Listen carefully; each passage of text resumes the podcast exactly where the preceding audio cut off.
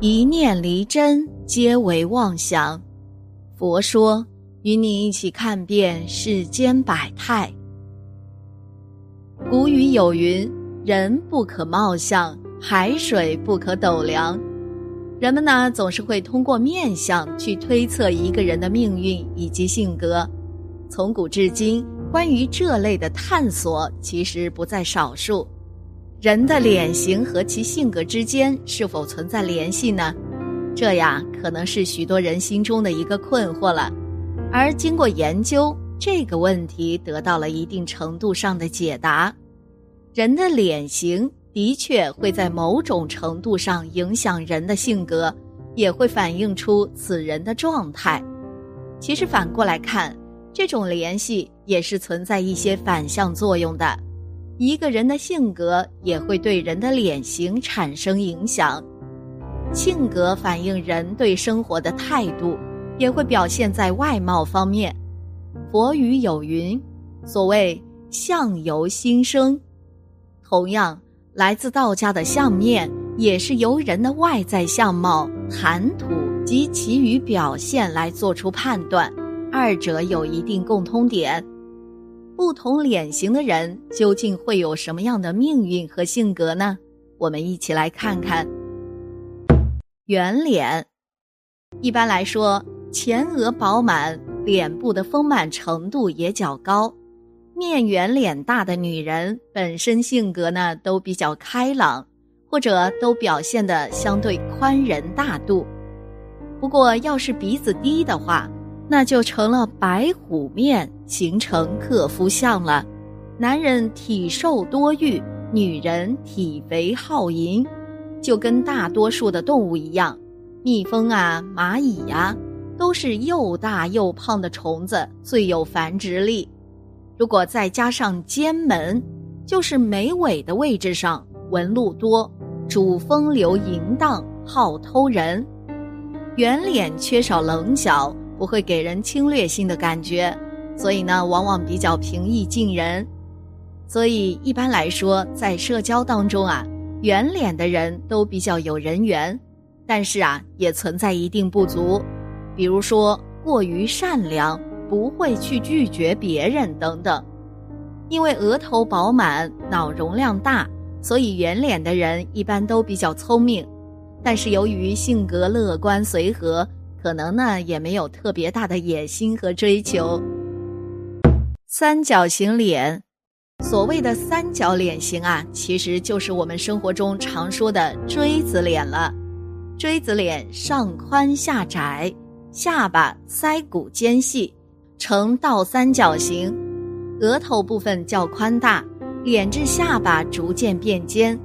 倒三角脸型面相的女人，也是一个非常淫荡。非常看重你淫欲的玉女哦。面相学中认为，如此脸型面相的女人是一个非常现实、非常物质且性欲望非常强烈的女人。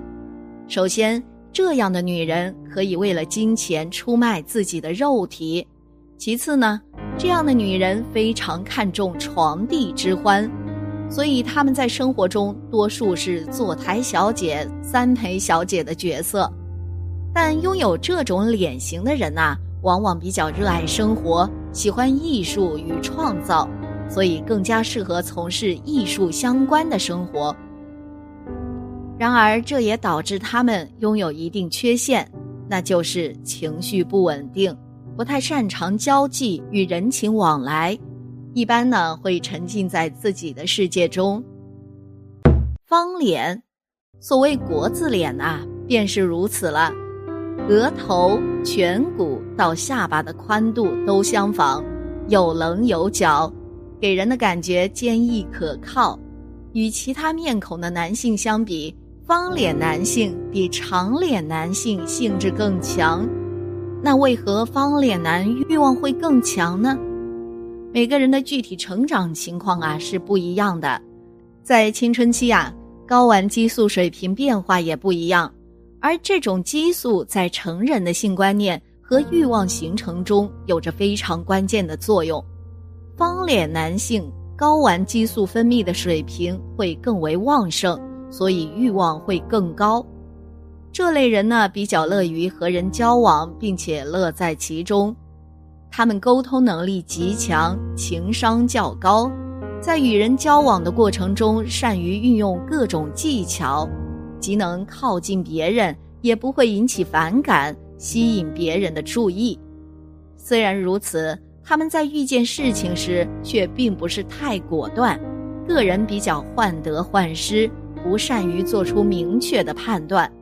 在领导能力方面亦然，由于有些优柔寡断，故不善于领导工作。在这里，我们也讲一下朱元璋在民间有个传说故事。相传朱元璋登基后。赵传天下丹青妙手为自己画像，第一位被召进宫的画师对坐在龙椅上威风凛凛的朱元璋悉心描摹，画得惟妙惟肖，不但形似，而且神似。黑黑的大脸，额头和太阳穴高高隆起，颧骨突出，宽阔的下巴要比上颚长出好几分。大鼻子、粗眉毛，一对眼睛鼓鼓的，放射出冷酷凶狠的光芒。朱元璋看后啊，龙颜大怒，双手将腰间的玉带直往下按。据说呀，这是朱皇帝要杀人的习惯性动作。画师吓得魂不附体，也不知出了什么差错，跪倒在地，不停的磕头，口中连声说。皇上圣明，皇上圣明啊！只听得朱元璋大吼一声：“来人，给我拖出去！”就这样，画师被砍掉了脑袋。第二位画师被召进了宫里，画得更加用心了，将朱元璋的像画得惟妙惟肖，但同样被拖出去斩首了。第三位画师呢，很聪明。他悟出了其中道理，于是对朱元璋的脸型加以较大规模的修饰，着力于眉目传神，侧重于理想表达，便有了这幅据称是不怒自威的皇帝像。据说呀，朱元璋见了这幅与自己本来面目没有太大关系的画像后，龙颜大悦，重赏了画师，并诏谕。将这幅画像摹写了许多本子，用来赐给臣子和留给后世子孙。于是呢，这位经过呕心沥血、苦心加工、几乎凭空创作出来的慈眉善目的富贵老人，就成了朱元璋的标准像了。而那位善解人意的聪明人，也受到了奖赏与表彰。这种荒唐可笑的事情啊！只有朱元璋才能做得出来。有一种说法呀，就是刘伯温第一次见到朱元璋时，曾在心中大吃一惊，深深为朱元璋那怪异的相貌所震撼。高额细眼，凹鼻阔唇，耳虽小阔却厚，颊虽凸而颗硕，身长而背弓，腿长而膝弓。腰粗而肩窄，手阔而指细，行动如虾在水，声音则英明而圆啼。据说刘伯温一见之下，便据相术得出结论：此人之相兼具大贤之厚朴与大奸之残暴。结果后来的朱元璋果然以自己的行为，准确地证明了刘伯温之所言不虚。在朱元璋统治时期啊，朝中人人自危，每时每刻都担心飞来横祸。官员们每天早上入朝即跟妻子诀别，到晚上平安归来，阖家才有笑容。结果官员害怕白天夜晚不上朝，皇帝也不处理公务，生存概率要大一些。明朝自开国皇帝朱元璋开始。十六个皇帝中没有一个皇帝是有胸襟、有气度的，这大概呀是有遗传的因素在里面。接下来看最后一种脸型。菱形脸。拥有这种脸型的人，个性十分鲜明。这种脸型颧骨往往比较明显，下巴呢也比较尖，整体看起来就像一颗钻石，五官明显。拥有这种脸型的人，一般来说心思缜密，做事滴水不漏，所以在各个领域都十分优秀。然而，这种气场会使人望而却步。给人一种不易接近的高冷的感觉。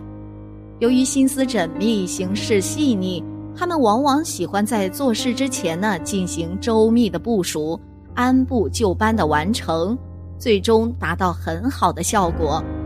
同样，事事都竭尽全力的菱形脸的他们，对自己也有着极其严苛的要求，保持所有进程都在自己的计划范围之内。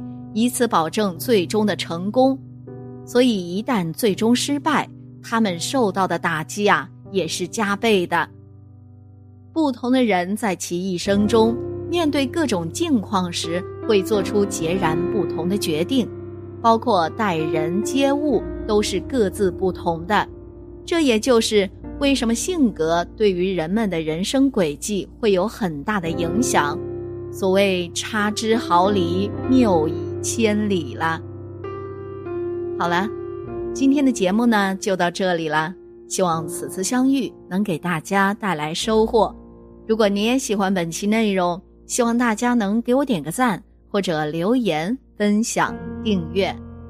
感谢您的观看，咱们下期节目不见不散。